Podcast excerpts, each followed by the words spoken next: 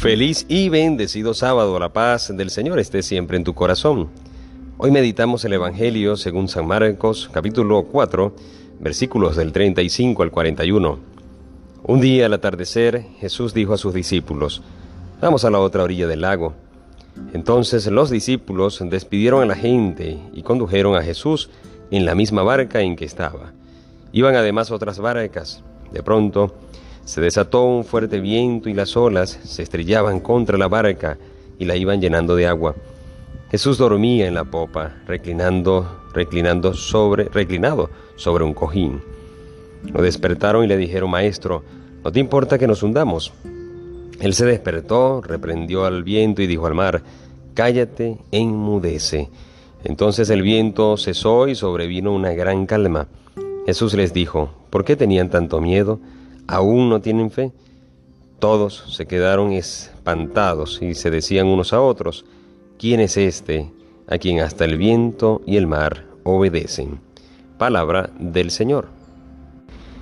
En nuestra vida habrá muchas tormentas, en la cual incluso pasarán a nuestra vida, entrarán y como, como dice el, el Evangelio, se va llenando nuestra barca de agua.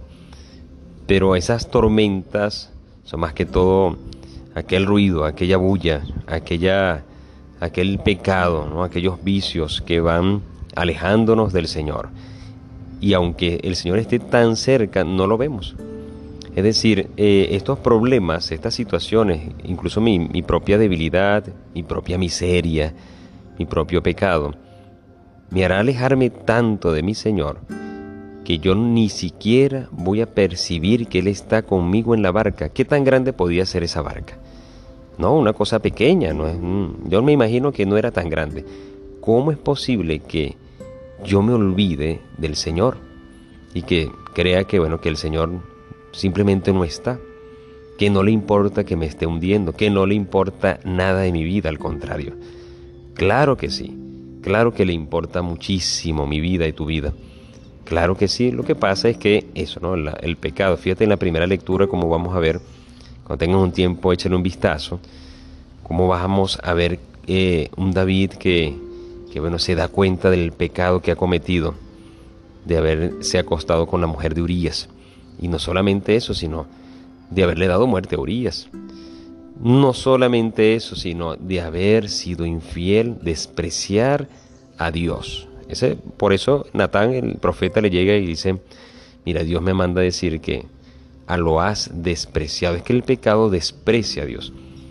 Y aunque el Señor está en mi barca, el pecado, el ruido, la bulla, tantos miedos, hacen que yo desprecie al mismo Dios. Yo le decía también a una comunidad hoy en, en la misa, les decía, mira, podemos tener a Dios, pero como en un anexo. Es decir, vivimos en un mismo territorio, hay familias que viven en un mismo territorio con su papá, su mamá, pero ellos tienen, están casados y viven en un anexo totalmente distinto, tienen su propia cocina, tienen todo aparte. Así algunas veces puedo yo tener al Señor. El Señor está en mi vida, pero en un anexo de mi vida. No, hoy es un día para romper esas paredes, para romper esos miedos, para decirle, Señor, yo quiero que tú estés en el centro, que llenes, que tu luz llene mi, mi, mi vida, mi hogar, mi corazón y que podamos decirle hoy al Señor como en el Salmo, crea en mí, Señor, un corazón puro, no tanto un corazón nuevo, quítame este y ponme otro, no. Dame la pureza de serte fiel, la pureza del corazón, esa pureza que reconoce la debilidad, pero se abre a tu gracia. Esa pobreza que reconoce, ese corazón que reconoce las tormentas, pero también reconoce que yo no estoy solo y que tú estás conmigo en mi barca y que eres capaz de calmar cualquier tormenta. Piensa en, la tormenta que tú puedas tener hoy. Esa tormenta la calma el Señor. ¿Qué hay que hacer? Llamemos al Señor y vamos a pedirle, Señor, quédate conmigo. Que Dios te bendiga y te guarde en el nombre del Padre y del Hijo y del Espíritu Santo. Amén. Recuerda, ora, ten fe y escucha que el Señor ya te está hablando.